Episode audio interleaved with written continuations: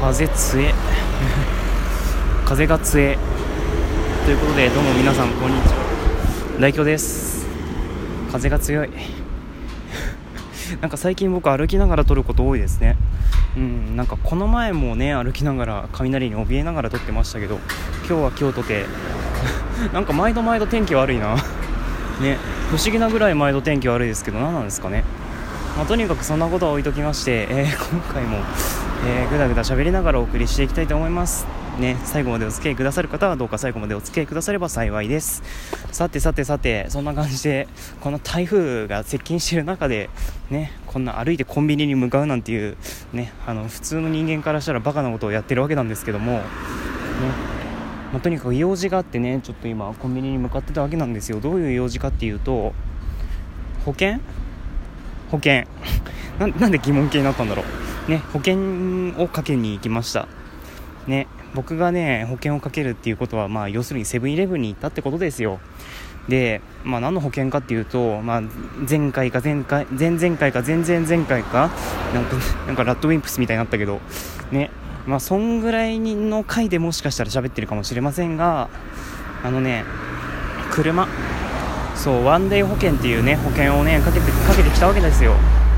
でまあ一応ね僕の僕の我が家にある僕の我が家ってなんだろうね。我が家にある車にはですねあの僕に適用する保険っていうのかな？がかかってないんですよ、うん、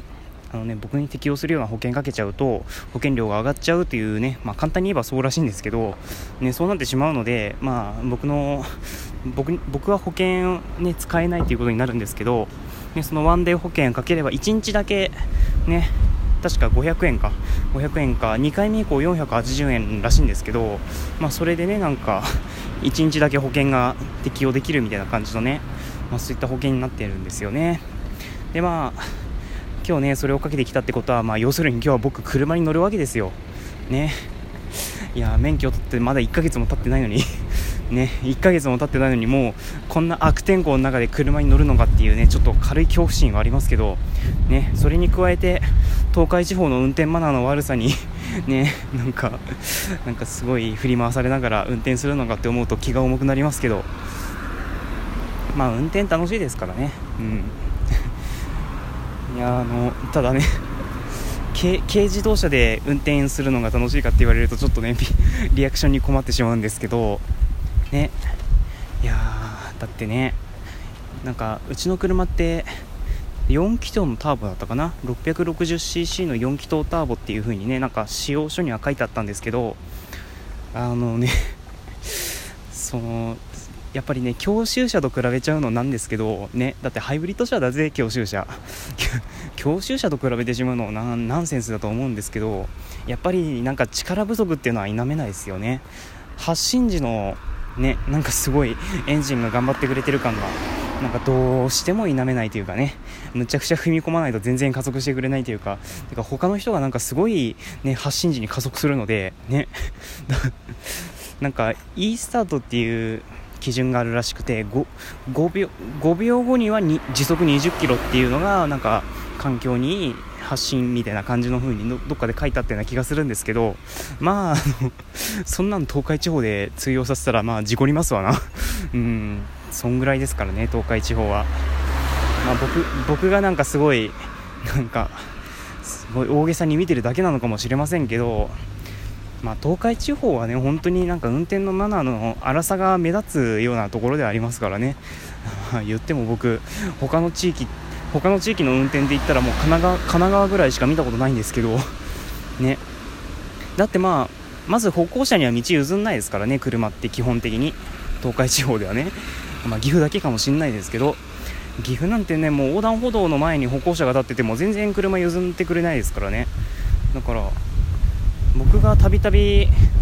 なんか直撃するというかねなんか遭遇するシチュエーションっていうのがあの道路の反対側に行きたいっていう時なんですよ、ね、自転車って基本的に左側通行なので、ね、だから右側走ってると普通に道路交通法の違反になってしまうので横断歩道を使って左側に行きたいと。でもね そのね自転車って押して歩いてると歩行者と同じ扱いになるんですよ。これねあの免許取ってない方はご存知ないかもしれませんが自転車ってねあの押して歩いてるとまあ基本的に歩行者と同じ扱いになるのでね。横断歩道の、ま、前に立っていればもう普通にそれは歩行者と同じなんですよね。でも車はまあ全然止まってくれないわけですよ、えー、まあこれは岐阜県限定なのかそれとも全国的にそうなのか全くもって分かりませんがなんか少なくとも神奈川の僕の住んでた地域では普通に譲ってくれてたような気がするなっていう、ね、記憶はありますが、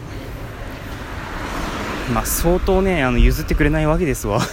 ね、まあ、僕がどうかっていうとまあ、僕もね基本的に道は譲りますけど、ね、あの車に乗ってる時はね。車に乗ってる時もそうですし自転車に乗ってる時ももちろん譲りますけどあのね雨の日とか雨の日とかねたまにね見過ごしてしまう時があるんですよ。だからねなんか見過ごしてしまった時ね結構僕ああやっちまったっていうねあのむちゃくちゃね喋りがちなんですよね。てかつぶやきがち。つぶやきがちなのでねその後事故にならないか本当心配ですけど。ねまあそんな感じでね多分初心ドライバーだからなのかな。結構そういうとことには気をつけてはいるわけなんですけども。今石蹴ったね。石蹴ったね。ねまあそんな感じでね。まあ、車を運転してるわけなんですけどもあのね歩行者に対する意識の低さもまあそうですけどあのね普通に違反をしてくるあたりがねもう本当にこれ名古屋走りのなんか影響を受けてるのかなっていう感じですけどあのねまあ岐阜市街岐阜市街を走っててなんかその傾向は顕著にあったなっていう風には感じたんですけどあのねその車道ってレーンがあるじゃないですか、うん、右折レーンとか左折レーンとか右折もしくは直進レーン。そんなレーンあああるか。ねまあ、あるじゃないですかそういうレーンが。で一部のレーンってたまに黄色い線で区切られてるんですよ。でねこれどういうことかっていうとそのレーンの区間えその黄色い線の区間内はあの車線変更していけませんと。だから事前に車線変更しておいてくださいねということなんですけどまあねあの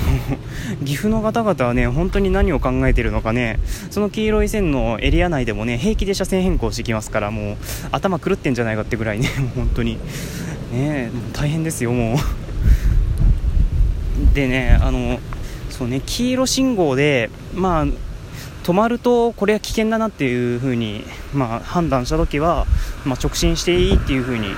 まあ、道路交通法ではなってるとは思うんですけどね。黄色は原則止まれなんですけどあのね 急いで止まって後ろの車に追突されたらねたまったもんじゃないのでね。だから安全に停車できない時はね直進しても良いみたいな感じのようだったような気がするんですけど。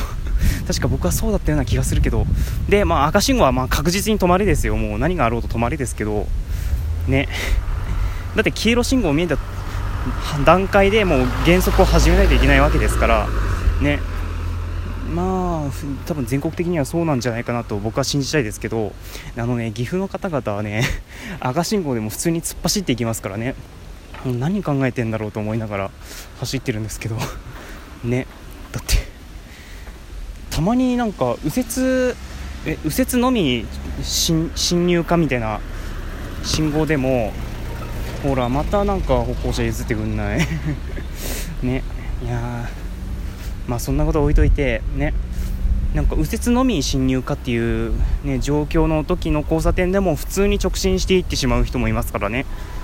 本当に大丈夫かなと思いますけど ねまあ、そんな感じでもうすぐ家になんか近づいてきましたので、まあ、そろそろここらで終わりにしたいと思います。ね、皆さんも台風お気をつけくださいね。もうなんか今回の台風は非常に強い勢力を保ったままなんか直撃するというお話ですので、ね、あの雨戸はしっかり閉めて、まあ、雨戸がない方はどうすればいいのか僕は正直言ってあまり分かんないんですけど、まあ、ぜひぜひあの台風にはね細心の注意を払って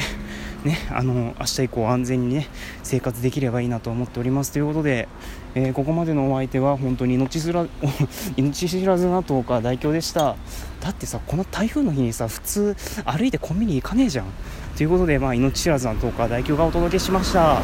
えー、次回は代表が生きてればある。ということで、えー、次回の配信もお楽しみに。てかお気をつけくださいね。ということでさよなら。